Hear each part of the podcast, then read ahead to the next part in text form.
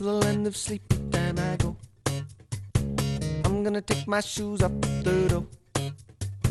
I'm gonna go with dreams like rivers flow. Oh, when the alarm goes off, I just won't know.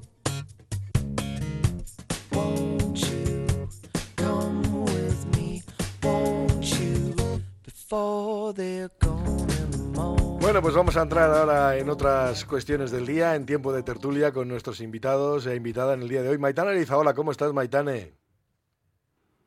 Maitane Leizaola, está por ahí, ¿no? Está missing. Está missing. Sebas García, ¿cómo estás? ¿Qué tal? Hondo, hondo. Hondo. Eh, Unai Aedo, ¿cómo estás, Unai? Bien, muy bien. Muy Bueno, bien. pues a ver si recuperamos a, a Maitane y la ponemos aquí también ya en nuestra tertulia. Voy a invitar a los oyentes a través del 688 88 77 88 a que vayan dejando sus comentarios en el día de hoy. Bueno, eh, no vamos a ir distinto de lo que han ido otros, ¿eh? Eh, en otros comentarios en política, quiero decir, en el día de hoy, lógicamente, porque hay un tema que yo creo que es llamativo, crucial. Ayer Ábalos, que fuera número 3 en el Partido Socialista. Maitane Lizaola, ¿cómo estás, Maitane? Oso hondo. Ah, Osondo, que que te nos enredas en los, en los cables por ahí, yo qué sé.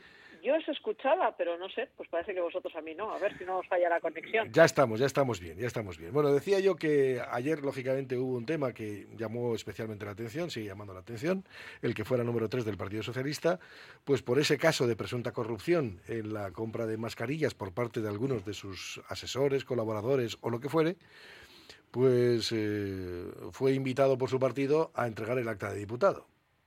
Claro, el problema está que él no estaba por la labor y dijo yo no tengo ningún reproche penal ni ninguna investigación en curso, por lo tanto la única forma que veo para defenderme es mantenerme. Y ahora pues, ¿qué queréis que os diga?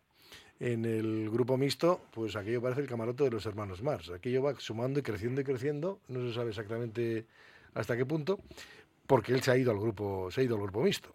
Con lo cual, bueno, pues llama mucho la atención, ¿no? Primero, el que él no sigue el mandato ya del Partido Socialista, eso está claro, así que la expulsión cautelar se convertirá en definitiva seguro, en breve, y luego ya veremos a ver el caso en sí mismo, ¿no? ¿Cómo lo percibís? Bueno, vamos a ver. A mí, a mí no voy a meterme en el tema ni voy a defender a Ábalos porque no tengo por qué defenderle ni por qué atacarle. ¿eh? Pero a mí me parece que eh, había que dejar que las cosas fuesen a un curso más a un- en un, Que a un avanzaran, un ritmo más normal, más normal. Yo creo que hace unos años, cuando su- sucedían unos casos, unos casos similares a estos, hasta que no había una imputación legal, es. no se exigía a ningún candidato que la, la renuncia. Entonces, a mí me parece que aquí, bueno, pues se, es se, están precipitando desproporcionadamente el ritmo de los acontecimientos. A mí no me parece bien lo que ha hecho Ábalos, porque no es, defendible lo que ha hecho Ábalos. Me parece que ha, cometido graves errores en su, su gestión, pero ya le dimitieron de ministro. Estos sus grandes errores siendo ministro, ya le dimitieron de ministro, con lo cual, bueno, ahora exigirle una segunda dimisión hasta que, yo creo que hasta que no, no se aclarara su imputación, había que haber seguido otro ritmo de, de- en, en- este proceso. Dicho esto y dicho que a mí no me parece justo, eh, no me parece digno la- la- la- el, el- comportamiento que ha tenido Ábalos como, como gestor público y que seguramente la dimisión es lo, lo más espontáneo y lógico que habría que hacer, pero bueno, habría que, yo creo que habría que haber dejado seguir a otro ritmo. A mí yo voy a dis- distinguir dos cosas, destacar dos cosas que me parecen muy importantes en ese tema y que están se- quedándose en segundo lugar. En primer lugar, a mí me sorprende la actitud cainita que tenemos todos contra cualquier, cualquier persona que haya cometido un error. Nos, nos tiramos a la yugular a la primera con un furor que a mí me parece que es des- desproporcionado. Las declaraciones de unos políticos, incluso las, declaraciones de Pedro Sánchez el otro día contra, contra Ábalos, a mí me parece que eso, eso es... Son Bueno, contra la corrupción. Sí, sí, es- bueno, bueno. Sí, no, sí, no, que no, sí, no que hagas eufemismos. no, no, no, que todos interpretamos lo que quería decir, pero te quiero decir no, que no fue directamente así. Bueno, bueno, no, fue mencionó a Ábalos, como Ábalos tampoco mencionó ayer a muchos de los compañeros que le han pegado cuchilladas. a, a mí, a mí lo que me sorprende es esa actitud cainita que se está enseñoreando en, en, general en toda la sociedad. Nos tiramos a la yugular de nuestros enemigos o de nuestros contrarios a la primera de cambio. Y eso a mí, a mí eso me, parece, me, me hace preocupante. Yo, yo creo en una sociedad más amigable, más compasiva, más, más acogedora, no, no, no, en esta sociedad en la que nos estamos todos, todos los días dejándonos apuñetados en la calle y en cualquier sitio. Eso en primer lugar, que me parece que es un mal para la sociedad. Y en segundo lugar, lo que a mí me hace más denunciable y a mí lo que más feo me parece ya Ábalos, que es una actitud generalizada en muchos políticos, es la promoción que hacen de gente incompetente para puestos importantes. A mí me parece que el grave error que hizo Ábalos fue nombrar a este tal Coldo como, como, como para, los puestos a, a, los que le promocionó, que en el fondo no es más que para darles dinero, porque saben que el Consejo no va a dar ningún consejo en Renfe, ni en, ni en, cercanías, ni en, ni, en puertos, eh, al famoso Escolari, que habéis visto la fotografía, por cierto, de Escolari, es lo más ridículo que he visto yo. El Escolari más ridículo que he visto en todo el mundo es este coldo vestido de escolar, de escolar, que yo creo que no ha sido una escolar en toda su puñetera vida. Bueno, decir, no tiene cuerpo de escolar y no yo, Pero quiero decirte que a mí eso sí que me parece preocupante, es porque es una actitud generalizada, generalizada en la clase política, en la que a cualquier gente... Eh, le, promocionamos o se les promociona a puestos de gran responsabilidad por motivos económicos, sin, sin tener en cuenta la capacidad técnica que tienen para aquel puesto. Esos son dos grandes defectos de esta sociedad moderna que a mí sí que me parece más tan preocupante o más como el hecho de que se por el cual se le está intentando imputar a, a Maitane. Pues coincido bastante con, con la reflexión que hace Sebas eh, y por abundar un poco eh, yo creo que, por desgracia, eh, la política eh, está entrando en, unas dinámicas en las que las valoraciones también se hacen a golpe de tweet, ¿no? Eh, o, a, o, a, golpe de, de inmediatez, sin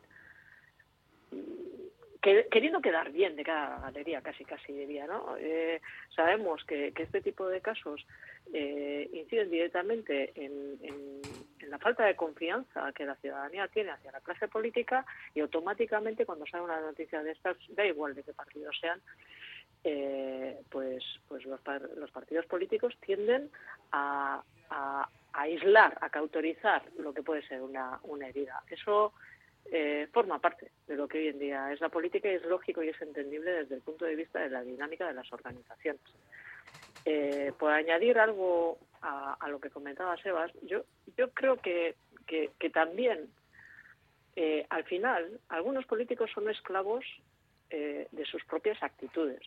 No hace tanto que Ábalos, cuando era el azote del Partido Popular a las órdenes de, de, de, de, Sánchez y del Partido Socialista Obrero Español, eh, blandía eh, todo tipo de, de, descalificaciones e improperios eh, por, por las eh, causas abiertas por corrupción en torno a, determinados cargos vinculados al Partido Popular. Eh, y se decía aquello, y, y, creo que aún hoy pues prácticamente todos suscribiríamos, que la mujer del César, además de serlo, tiene que parecerlo. Y esto es así. Entonces, yo no sé eh, si... Eh, creo que la política en general es injusta. Creo que desde el punto de vista social eh, se ha convertido en un deporte nacional meternos con, con, la gente que se dedica a la política, eh, tacharles de incompetentes, de, arribistas, de, de aprovechateguis, eh, y al mismo tiempo que decimos que no todo el mundo es así, ¿no? Pero eh, hay, hoy en día hay como una presunción de, culpabilidad en torno a las personas que se dedican a la política. Eh, por eso yo creo que, las organizaciones, los partidos políticos tienden a protegerse para que eso no les salpique en medida de lo posible, cosa que cada vez es más difícil. Eh, pero también por eso creo que es muy importante que la gente que se dedica a la política asuma que las reglas del juego son así y que lo único que les queda es la dignidad y la eh, honestidad. Yo no sé si la decisión de Ábalos eh, es la más correcta, eh, porque entiendo que en una situación como estas, eh, la inmunidad que le produce eh, o que le facilita ser parlamentario, pues es una herramienta muy, muy útil para su defensa, pero hay una hay una acusación que va más allá de lo que es el procedimiento administrativo o, judicial, que es la acusación social, eh, que es en la que esa inmunidad parlamentaria no le defiende. Eh, y yo creo que ahí es donde, donde hace tiempo que, bueno, se suele poner como ejemplo eh, la política anglosajona. Mm, aquí eh, no es cultura política que cuando pasa una cosa de estas eh, la gente limita y, después de haber acreditado su inocencia pida algún tipo de resarcimiento social. esto yo creo que por desgracia embarra muchísimo eh, eh, el escenario político. Creo que impide que hablemos de las cosas que realmente eh, afectan a, la vida de la gente y nos, nos, nos empantanamos en, en, cuestiones que son terriblemente sucias, tristes, impropias de, quien debe ser un servidor y, y un representante de la sociedad de un país. Eh, pero, pero bueno, eh, por desgracia, eh, ahora mismo la política es así. No sé si antes lo era, pero ahora es así y veo muy difícil que vaya a cambiar, porque no veo que haya interés en, ningún grupo político de salirse de, ese barro. Parece que el y tú más, y tú peor, y, y, tú muchas más veces eh, prima sobre lo que yo quiero hacer, cómo lo quiero hacer, eh, qué alternativas propongo. Eh, y lo estamos viendo aquí también. Poner el dedo en la llaga se ha convertido en el deporte nacional. Nadie, nadie pone el foco cuando está en la, en la oposición hacia cuáles son las alternativas de gestión y de acción que yo pongo sobre la mesa para que la gente pues pueda decidir. Y eso hace floco, muy flaco favor, perdón, eh, a que la gente confíe en las instituciones democráticas que, gobiernan nuestros servicios públicos. Espera, vamos ahora con Unai, que tenemos a Unai también esperando. Cuéntanos, Unai. No, sí que, bueno, de todo, de todo lo que se ha dicho al final, eh, sí que es verdad que lo que apuntaba ahora mismo, ¿no? Eh, que la política ha cambiado en, el aspecto de los de, la vamos a decir de la clase política no ese concepto que siempre se usa de la clase política eh, yo creo que sí, ¿no? En los, en los últimos años podemos eh, ver cómo el perfil de, de, políticos y de políticas, de gente que se dedica a la política, se ha profesionalizado, ¿no? Es gente que, que, que, vive, eh, que vive de la, de, la, de la política, ¿no? Y eso crea muchísimos problemas. De hecho, eh, habíamos visto también eh, hace unas semanas el caso de, ¿no? El caso de, de, Alberto Garzón, ¿no? Que en cuanto quiso, al parecer, ¿no? Ese era el rumor de que iba a fichar por alguna, por alguna empresa privada. Enseguida también desde las redes y de tal se le sacó el, el dedo acusador, ¿no?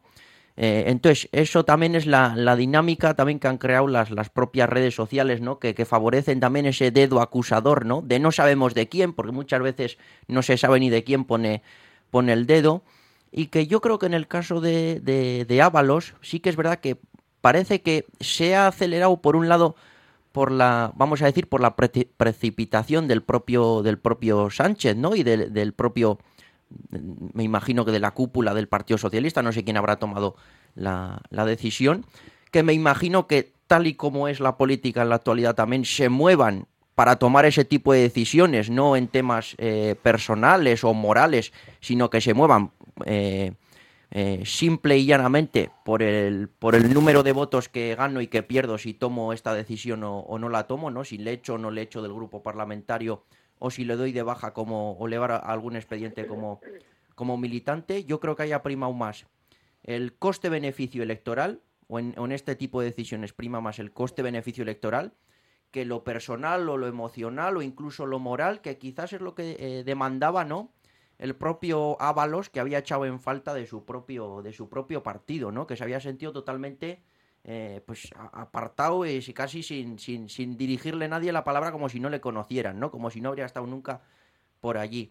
Y eso sí que es un signo de, de, la política actual, ¿no? Y de cómo se mueve también la, política eh, actual. Por otro lado, eh, quizás, quizás la estrategia de Ábalos tampoco haya sido bastante oportuna al respecto, ¿no? Porque eh, todas las también ha querido él dar una sensación de, de, limpieza, ¿no? De, que él no había hecho nada o que no tenía res- al menos responsabilidad de, como imputado, como eh, en, en ningún caso de corrupción, ¿no? De, de hecho dio eh, una entrevista el sábado por la noche Sí. en, la, en la televisión, ayer también dio otra rueda de prensa, etcétera. Entonces yo creo que eso también ha acelerado ese, ese eco mediático y esa y esa eh, digamos que el partido no tenía que tomar una decisión eh, ipso, ipso facto no rápidamente no para que la bola no iría no iría a más en los medios de comunicación. Eso yo creo que también es un factor clave a tener en cuenta en este en este caso. Yo, yo de todas formas, con respecto a este, a este caso, mm, a mí creo que ha habido mucha precipitación a la hora de tomar decisiones. Primero, porque si te pones la piel tan fina, que estoy de acuerdo, ¿vale? Si se pone piel fina, piel fina para todos, ¿eh? Pero ¿cuántos casos de responsabilidad política habría que asumir desde el minuto uno? Porque, ¿qué ocurre si, por ejemplo, lo que está investigando el juez ahora resulta que no tiene ninguna responsabilidad penal? Pues porque los precios no se inflaron y simplemente estábamos hablando de comisiones que son lícitas, que las paga una empresa. Porque, ¿y si no hay nada, qué ocurre? ¿Vas ahora a restituir a Ábalos o a quien sea? Me da igual Ábalos, ¿eh? O como Mónica Oltra, por ejemplo. ¿Qué? ¿Restituimos ahora después? ¿La exoneramos después de haberla dilapidado? Y claro, aquí estamos hablando de una responsabilidad política en el minuto uno, sin saber lo que va a pasar, sin saber nada en absoluto. Yo sé que hay responsabilidades políticas y responsabilidades penales, no tienen por qué ir unidas.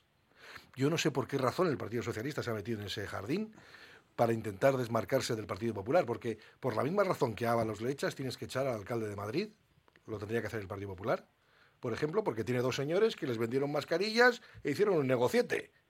¿Quién firmó la final de las mascarillas? El alcalde. Como Ábalos firma en el ministerio lo de las mascarillas de este señor. De- lo, lo peor de todo es que esas otras personas, ¿no?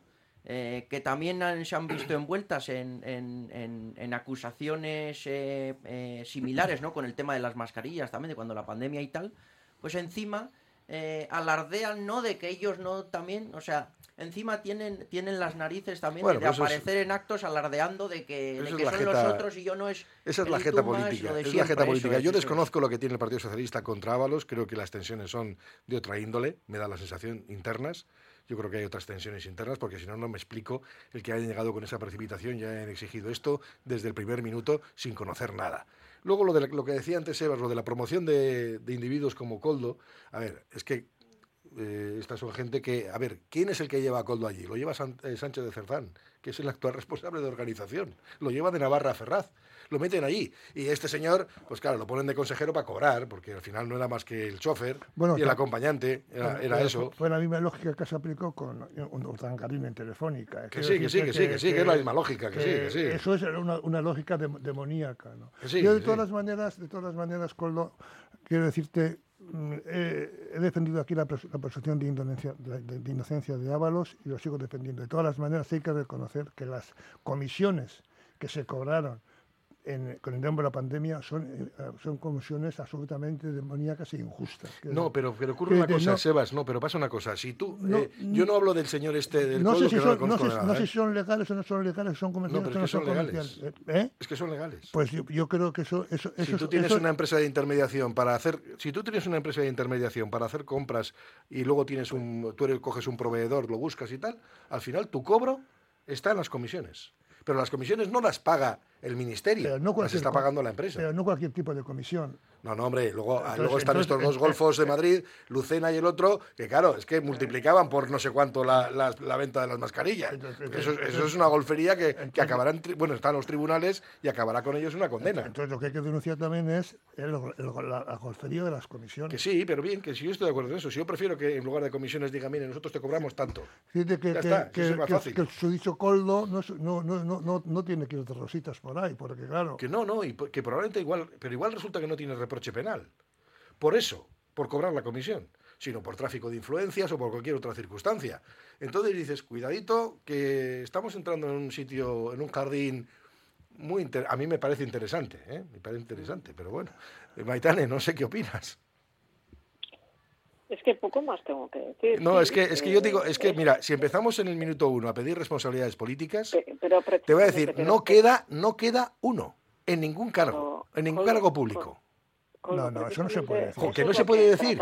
Te empiezo a sacar casos, te empiezo a sacar casos yo y digo, eh, responsabilidad política. Coldo, no, eso no se puede decir. Mira, yo creo que... Todos que- los que partidos tienen de eso. Pero, pero no todas las eh, personas son así. Mira, eh, Coldo, eh, Bueno. yo precisamente lo que yo estaba diciendo es esto. Sea, lo que no puede ser, eh, una cosa es que denunciemos lo que está mal hecho o lo que es injusto o lo que es diabólico. Eh, que una cosa sea legal no quiere decir, eh, bueno, las leyes tienen muchísimos vacíos, muchísimas lagunas que permiten hacer cosas que pueden ser eh, no éticas, inmorales incluso, injustas, eh, endiabladas, como decía Sebas. Eh, una cosa es esa y la política en teoría, el legislativo está para corregir ese tipo de cuestiones, ¿vale?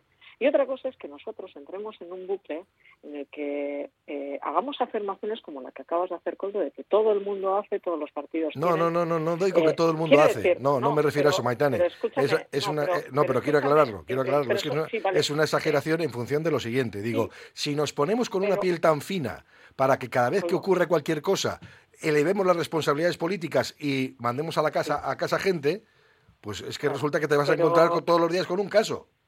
pero, pero a eso voy. Eh, el problema es, eh, creo yo, ¿eh? hasta qué punto eh, proyectamos eh, los, los anhelos de moral que no nos aplicamos nosotros en nuestra vida privada en lo que consideramos que es el punching ball hace todo por todo el mundo, que es la política. Y me da igual de qué partido político es. Hoy en día tú sales a la calle y nadie habla bien de ningún partido político y de ningún político. Y no vivimos en el sitio en el que eh, peor índice de confianza eh, tienen las instituciones políticas de este país. ¿eh? Cuidado, ojo, que todavía aquí la gente dice confiar en las instituciones que nos gobiernan.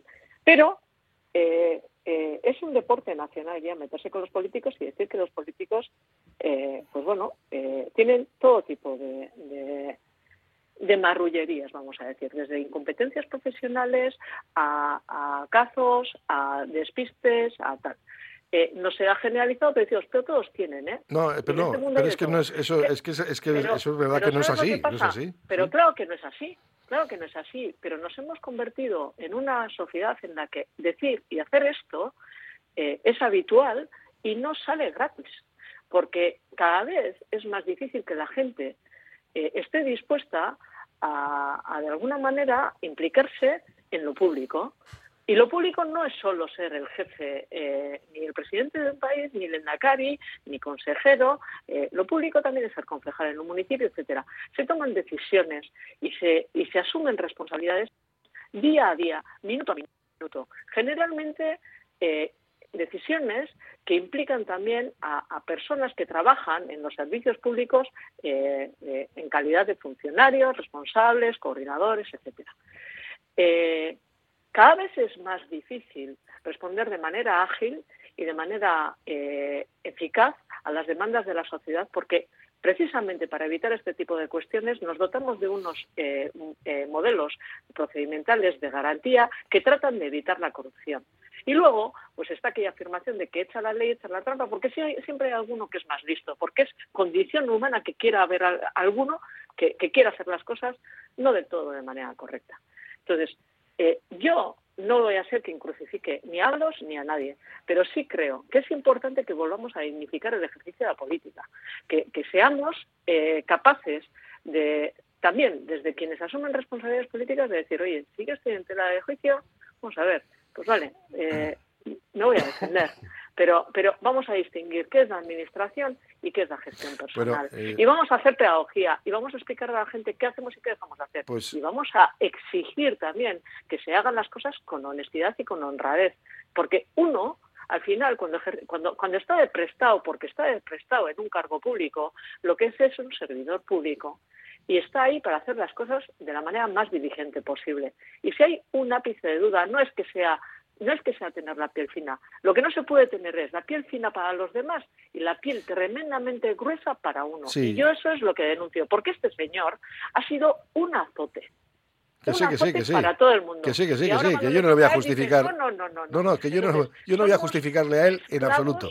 De nuestras propias acciones. Y yo lo que reclamo es más dignidad y más ejemplaridad y más honestidad y más coherencia en la clase política. Bueno, pues yo es estoy, yo estoy absolutamente de acuerdo con eso y es donde yo quiero llegar, precisamente. Yo lo que digo es que aquí muchas veces eh, injustamente intentamos recargar eh, responsabilidades políticas. Yo me voy a poner un caso. Fíjate, en el caso de las mascarillas. Tú imagínate que yo soy un responsable político, me dicen que no hay material sanitario, me viene y me dicen, oye, hay una empresa que nos puede proporcionar estas mascarillas, eh, se hacen los análisis oportunos, lo hace el Tribunal de Cuentas y te dice, bueno, el precio parece justo, no parece que haya ningún inconveniente. ¿Qué haces? Yo firmo que me traigan las mascarillas. Se te está muriendo la gente. Que sí. Yo firmo. Y dices, "Jo, es que te han metido un gol por toda la escuadra porque las mascarillas resulta que las han traído. ¿Y qué? ¿Qué hacemos? Bueno, eso, eso habrá que haber- haberlo Pero ya te digo, es que tú imagínate que el tribunal, el correspondiente, el de cuentas, la administración, tienen que repasar eso. Es que eso se hace. No hay simplemente una decisión los de. procedimientos, procedimientos son- los es que procesos lo- de en la adjudicación administración son de la hostia. contratos Bueno, públicos los procesos de son muy, adjudicación muy, de, de- claro. de un contrato público en la administración están Muy rigurosos. están tasados Son muy rigurosos. y además no no se no se adjudican los contratos con la firma eh, exclusiva de ningún cargo político Claro. sí es verdad que durante la pandemia se aligeraron muchísimo esas eh, esos procedimientos precisamente por, por eh, acelerar los procesos de adjudicación y se, y se levantaron algunas barreras.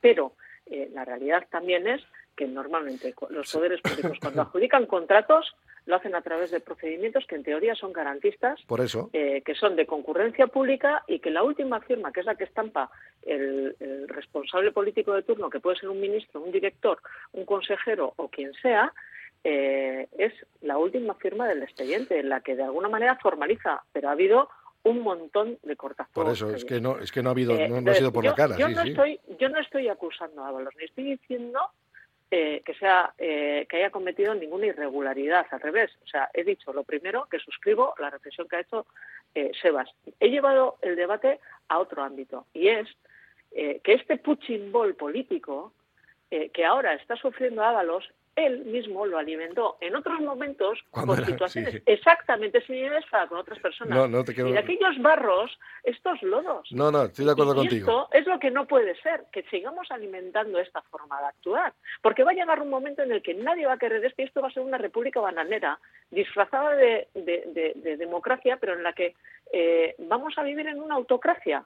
Y ya lo estamos viendo en otros ámbitos eh, internacionales en los que se vota, pero se vota un partido único, se alteran, eh, se modifica la constitución, con- constitución en vísperas de, de convocatorias electorales para poder repetir mandato, etcétera. Bueno, estoy de acuerdo eh, contigo y en lo eso, vemos sí. con absoluta normalidad. Pues vamos a hacer un no pequeño paréntesis. ser, Es un caldo de cultivo que es inasumible desde un punto de vista democrático. Yo eso es lo que estoy denunciando. Pues yo estoy de acuerdo contigo. Hacemos un paréntesis, continuamos. Radio Popular, Herri Ratia.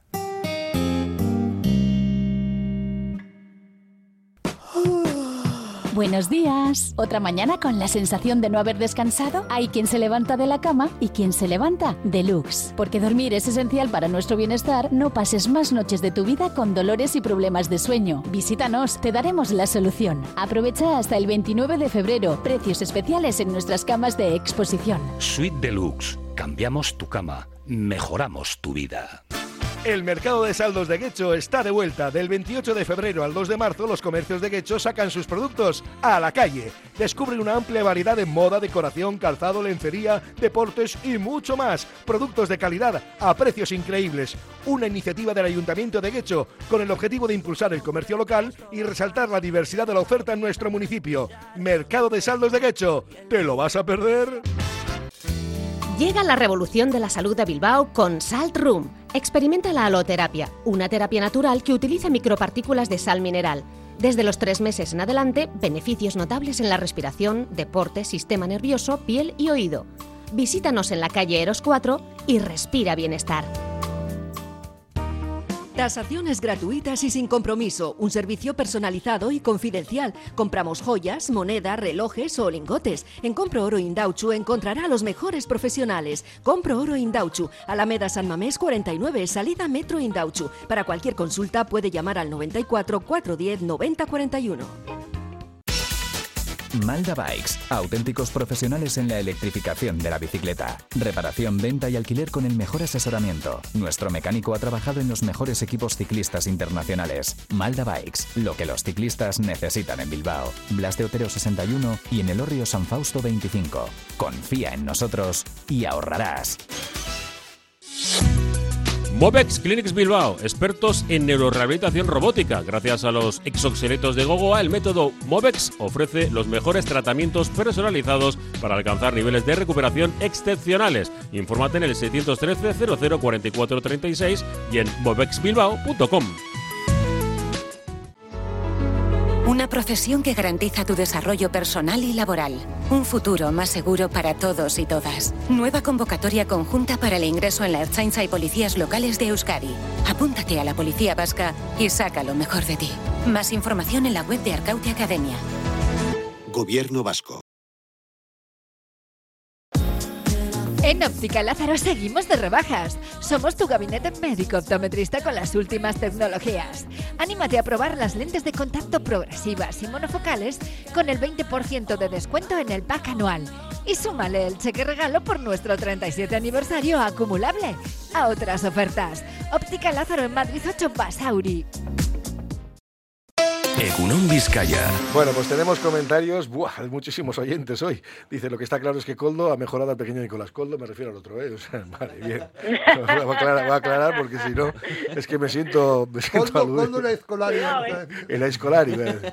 la corrupción está en la base del sistema político español y no hay ningún partido de los mayoritarios que esté interesado en cambiarlo. Esa es la realidad de nuestro país, dice un oyente. Bueno, pues aquí también yo con esa generalidad no estoy de acuerdo. Decir que el tal Coldo es un asesor o un consejero es utilizar la palabra. No es nada más que un asistente disfrazado de alto cargo. Por cierto, me encanta el retintín, dice, con el que pronunciar las palabras obrero español cuando referís al Partido Socialista. Bueno, otro oyente dice, el PSOE tiene que aprender, aquí se ha liquidado al Endacari sin meter ruido a la italiana, aunque de puertas afuera. Digo, se diga que es para rejuvenecimiento del partido. Bueno, pues otro oyente que tiene otro, pero eso no tiene nada que ver con cuestiones de corrupción. Eh, dice, Ábalos no es el principal responsable, quien ha llevado a ese personaje como Coldo todos los sitios, a todos los sitios y que había estado dejando señales de quién era. Ah, eh, bueno, pues eso. Eh, otro oyente que nos dice, ahora con lo fiel que ha sido, qué injusto. Pues bueno. Lo que pasa es que él también, Maitane tenía razón, ¿eh? Ábalos había sido, bueno, un azote de cuidado, ¿eh? y pedía dimisiones por doquier. ¿Es el Papa responsable de los males de la Iglesia? ¿Debe marcharse? Deberá condenarlo y tratar de solucionarlo. También dice, apliquemos a los partidos políticos lo que en su día dijo Jesucristo, aquel que esté libre de pecados que tire la primera piedra. No puede ser que una persona que entra en política en cuatro años sea millonario, y eso ocurre. Dice, esto es lo que dice otro oyente. Otro dice, ojo con hablar de ese desprecio de Coldo, que todos los partidos están con gente conseguidora como esta, que te organiza un mitin, un desplazamiento, una reunión, una comida. Esto es en la empresa privada, existe. Existe igual. Por ejemplo, el Bigotes en el mitin de Valencia del PP, y hoy, hoy en minutos tenéis que eran 6.000 chubasqueros, cosas similares, equipos de sonido, hoteles, relaciones varias, eh, sin, el, sin el que no hay convención del PP. Bueno, pues esto lo comenta también otro oyente. Eh, algunos que nos dicen, por ejemplo, los que tenéis que edificar a la política son los políticos, no la sociedad. A veces se pide la dimisión antes de que exista la denuncia jurídica. La ministra de Sanidad Montón tuvo que dimitir por una denuncia de alguien cercana al PP en Valencia y al final todo quedó en nada. Y era por animadversión hacia ella. Bueno, ya veis cómo está la situación, ¿no? Cómo está el panorama. Bueno, ayer el Parlamento, el Parlamento Vasco quedó disuelto, ya oficialmente. Ayer como se publicó, sí. Quizás por, por terminar con el, con el tema este, así a rasgos generales, que decía eh, Mai- Maitane, eh, lo de la desafección eh, con, los, con los políticos ¿no? y las políticas, ¿no? con la clase política, yo creo que había que poner el foco mucho en cómo es el funcionamiento interno eh, de las últimas décadas de los propios partidos políticos, que precisamente eh, favorece este tipo de dinámicas y este tipo de descrédito hacia precisamente los partidos políticos como actores clave del, sistema democrático, ¿no? como representantes de la ciudadanía en las instituciones, y, eso crea eh, también este, este, o es un factor clave a la hora de comprender este descrédito hacia la política y hacia la clase política, que trae consigo precisamente eh, lo, que, lo que bien decía también ella, ¿no? Que gente capaz con, con nivel eh, cultural alto, eh, recursos económicos, culturales, etcétera, un nivel de estudios, una posición, un estatus social, no se quiera dedicar a la política. ¿Por qué? Porque la política, como decía ya Christopher Lash en los años 90, ¿no? Hablaba de una retirada de las élites de la política, de las élites sociales, económicas, tradicionales, que cómo se habían ido retirando de, de la política. ¿Por qué? Porque la política hoy en día ya no da réditos eh, sociales o de estatus o de reconocimiento social. La política ya no da ese reconocimiento.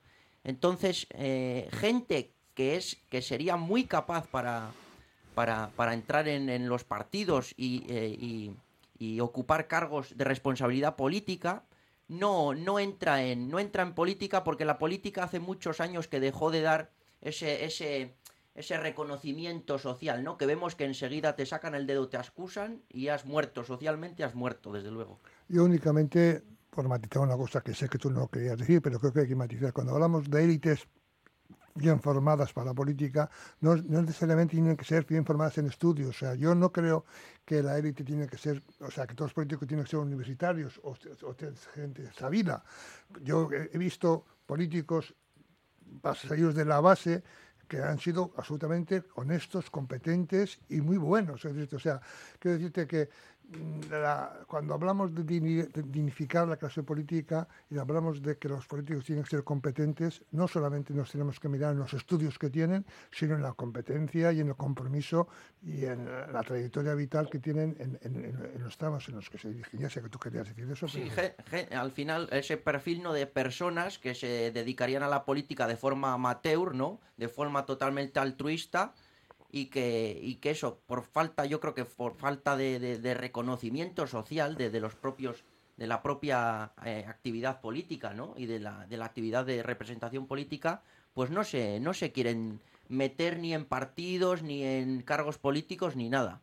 No, hombre, no, mucha gente es que dice... pensando, eh, por ejemplo, en Nicolás soy- Redondo. Soy aquí, ahora el, el pim pam pum. O sea, sí, no estoy pensando en Nicolás Redondo, por ejemplo. Nicolás Redondo fue, pues era un obrero de, de- de la Naval Sí. y, sin embargo, fue un magnífico secretario Sí, general. De, de- UGT y un magnífico parlamentario. ¿no? Y con eso, y con esos hay muchos. hay- hay- hay- No, no, hay mucha gente, hay mucha gente que ha sido y lo sigue siendo, vamos, eso, hay- eso, es, eso es así, ¿no? El problema está que, eh, bueno, eso de lo que hablamos del desprestigio de la política, pues por desgracia se ha extendido como injustamente además, como un reguero de pólvora, y el problema está que muchas veces ha- hace que la gente no dé el paso y diga, bueno, yo para ser aquí el del pim pam pum, para eso no voy. Pero bueno, esta es la realidad, ¿no? Hay otros que sí, que quieren hacer carrera política y hacen carrera política, etcétera y tal, los hay de todo tipo y condición. Pero bueno, eh, yo os decía que, bueno, se ha disuelto ya el Parlamento Vasco, ya está en el, en el boletín, ayer ya quedó constituida la disolución, y lo que tenemos ya el 21 de abril es como la fecha para la campaña electoral, ¿no? Eh, a ver, tú como politólogo, Unai, Bueno, empieza, Creo por- que empieza contigo. No vamos a tener que esperar a después de la semana de Pascua para, para que comience la campaña electoral, ¿no? Aquello de la, de la campaña permanente es, eh, o sea, está, está vigente en la actualidad y veremos ya cómo, cómo se van moviendo todas las, todas las fichas, todos los partidos que, qué peones van moviendo. Iremos viendo también las, las, las candidaturas, quién integra las, las candidaturas. Eh, surge también aquí eh, la cuestión de quizás la relevancia que van a tener las encuestas eh, preelectorales, ¿no? Con el supuesto sorpaso que algunos han augurado de, de Bildu sobre el PNV. Entonces yo creo que quizás, no sé, me da la sensación de que quizás podremos vivir una campaña muy de con mucha con mucha encuesta preelectoral igual para, para dar la sensación de, que hay competitividad entre las dos primeras fuerzas políticas, ¿no? De que hay competencia real y que una le puede pasar a la otra, eh, etcétera, ¿no? Eh, y luego otra de las claves será que después de la experiencia gallega veremos finalmente en Euskadi eh, un pacto podemos sumar o qué pasará con esa formación política porque ya tenemos ahora ya tenemos la- los resultados de, del- de Galicia y creo que es- han sido bastante esclarecedores para, para, esa, para esa organización. Por tanto, yo creo que todavía nos quedan bastantes cosas por, por ver estas, estos, estos meses, no esta semana, sino estos meses, porque todavía nos quedan eh, un mes, un mes eh, hasta... Hasta que empiece la campaña, Eso es, eso es. oficialmente, sí. Eh, Maitane, Bueno, yo eh, hace tiempo que pienso que las campañas han limitado a... La novedad de la campaña es que en esos 15 días se puede pedir el voto, ¿no? Eh, en campaña yo diría eh, que vivimos permanentemente porque porque ahora la incidencia de los mensajes de, de- de las iniciativas de las políticas y de las ausencias de políticas eh, prácticamente está en el día a día sí es verdad que, que esta convocatoria pues tiene vamos a decir esa eh, ese incentivo de, de, a ver qué va a pasar porque es lo que lo que se está tratando en todos los medios con el supuesto eh, sorpaso que, que yo no sé si es tanto pero es verdad que hay una tendencia eh, en las últimas convocatorias electorales al alza por parte de, Bildu y- y un apalancamiento del Partido Nacionalista Vasco, pero en cualquier caso creo que durante esta, este mes y tres semanas que faltan hasta el 21 de abril, que es cuando se producirán las elecciones, a mí lo que me gustaría es escuchar qué tipo de propuestas tienen cada una de las fuerzas políticas para, gobernar este país durante los próximos años, porque es verdad que estamos ante un cambio de ciclo, porque todos los candidatos, excepto Miren Gorrochategui, eh, son nuevos. Eh, y eso va que inevitablemente genera un cambio de estilo y, y- y probablemente también traiga una renovación de agenda. Eh, y creo que, que ahí es donde está el foco, en saber exactamente cada candidatura, cada, cada partido político, eh, qué tipo de modelo, qué tipo de prioridades, qué tipo de iniciativas pone encima de la mesa. Eh, me gustaría que el debate se produjera sobre eso y no tanto sobre el Itumas, que es hasta donde, en lo que estamos hasta la fecha, en la protesta, en, en- hacer grande la bola de los problemas percibidos por la sociedad. A ver, Unai hablaba de, de las encuestas y, está claro que las encuestas al final también preguntan por cuáles son las prioridades, las preocupaciones de la gente y, hay campañas en las que hay directores de campaña que son absolutos especialistas en hurgar en las heridas, no tanto en plantear qué tipo de medicina o qué tipo de sutura plantean para esa herida.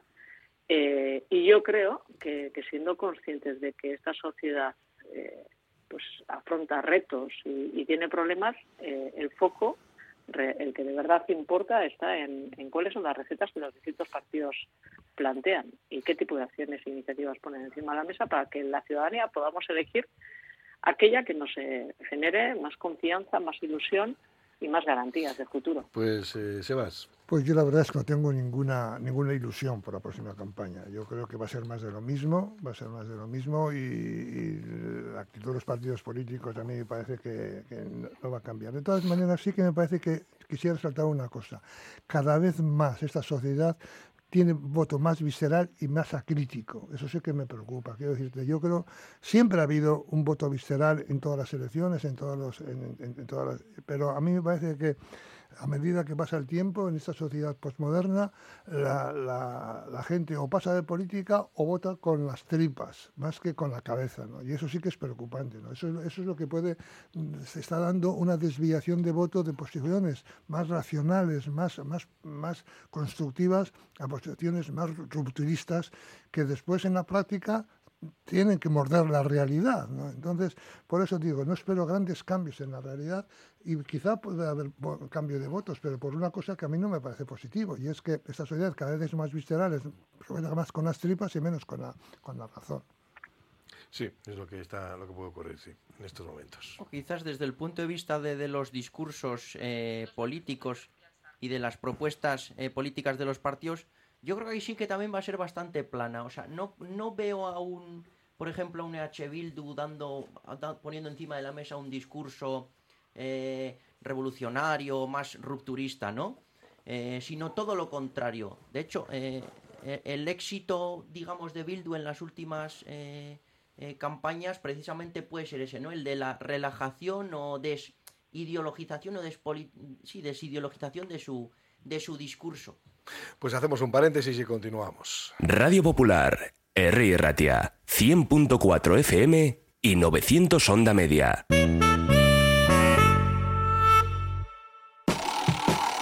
¿Otra noche más jugando con tu descanso? ¿Te la juegas o Suite Deluxe? Porque dormir es esencial para nuestro bienestar, no pases más noches de tu vida con dolores y problemas de sueño. Visítanos, te daremos la solución. Aprovecha hasta el 29 de febrero. Precios especiales en nuestras camas de exposición. Suite Deluxe. Cambiamos tu cama. Mejoramos tu vida. En Alfombras Orientales Masarrat traemos el confort de Oriente a tu hogar. Dale a tu casa la belleza y calidez que se merece con nuestras alfombras. Ven a vernos y descúbrelas en persona. Alfombras Orientales Masarrat, calle Ledesma 20 Bilbao. Cuando se abre una nueva oficina de Cajamar, se abre un proyecto distinto lleno de ilusión y soluciones. Una entidad financiera diferente que acompaña a las familias, a los profesionales y a las empresas. Te esperamos en nuestra nueva oficina en Bilbao, en la calle Ercilla 19. Cajamar, distintos desde siempre. 649 aniversario de Ugao Miravalles. Este sábado se cuecen las mejores alubias a concurso y por la tarde espectacular Aquela Refoc. El domingo, la vigésimo cuarta Feria Agrícola de Mujeres Productoras reconoce el valor de las baserritarras. Urbildu Saites, Ugao Miravalles Koudalak, Gombida Chensaitu. Nueva gerencia en el restaurante Hotel Ortuella. Deleítate con nuestro menú del día, chuleta, pescado o alubiada. Perfecto para eventos y cumpleaños. Ven y celebra con nosotros. Encuéntranos en el Polígono Granada en Ortuella. Restaurante Hotel Ortuella. Disfruta tu menú diario. Reservas en el 94 664 0443. Mi tía me anima a intentar ser lo que quiera. Mi mamá siempre me ha insistido en que sea autónoma económicamente. Mi amona me enseñó a valorarme a mí misma. Detrás de cada mujer empoderada ha habido otras mujeres impulsándola a serlo. 8 de marzo, Día Internacional de las Mujeres. Orgullosas de vosotras. Emacunde, Gobierno Vasco, Diputaciones Forales y Eudel. Ven a pasar el día a Biwak, el único centro donde podrás encontrar todas las modalidades de escalada, pádel, padbol, gimnasio, yoga, pilates, tienda de nutrición o relajarte en nuestra zona wellness y disfrutar de nuestro brutal restaurante. Biwak, una nueva y completa experiencia para familias, colegios, grupos de empresa y para ti. Biwak, calle Astinche número 4, Derio, frente a la estación de Euskotren. Ascensores Abando. Soluciones a medida en cualquier tipo de ascensor. Cota cero, sustitución y modernización de ascensor. Ascensores Abando. La mejor oferta en nueva instalación, reforma y mantenimiento multimarca. Ascensores Abando. Un referente en Vizcaya desde hace más de 30 años. Ascensoresabando.com.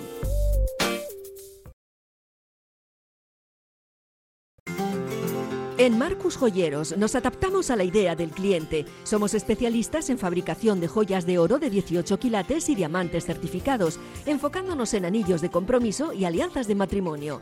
Diseñamos y personalizamos tu joya con tecnología 3D para que tu día más importante sea perfecto. Marcus Joyeros, sí quiero, en Alameda San Mamés 11 Bilbao y en marcusjoyeros.com. ¿Buscas una experiencia gourmet diferente a lo típico en el corazón de Bilbao? La Manducateca es tu destino. Amplia selección de quesos, vinos, cervezas artesanas, cestas personalizadas para regalos. Descubre sus delicias en General Concha 7, Bilbao, tu lugar para lo mejor en quesos y más. Lotería Las Viñas, más de 40 años repartiendo premios e ilusión. Después de dar el quinto premio en el gordo de Navidad, esperamos que siga la racha durante todo este 2024. Lotería Las Viñas, en Las Viñas 7 Santurchi, teléfono 94 483 0840 y en loterialasvinas.com. Aupa Athletic, Aurten Bay. Egunon Vizcaya. Bueno, pues así llegamos al final de la tertulia. Vamos a ir despidiendo. Maitane Elizaola, que tengas un buen día, Maitane. Disfruta del día, ¿eh? Bardin, egun va a pasar, ¿no? Maitane, musu, ¿a qué? Agur. Musu agur. Bueno, Sebas García, Unai Aedo, que tengáis una buena, una buena jornada. Igualmente.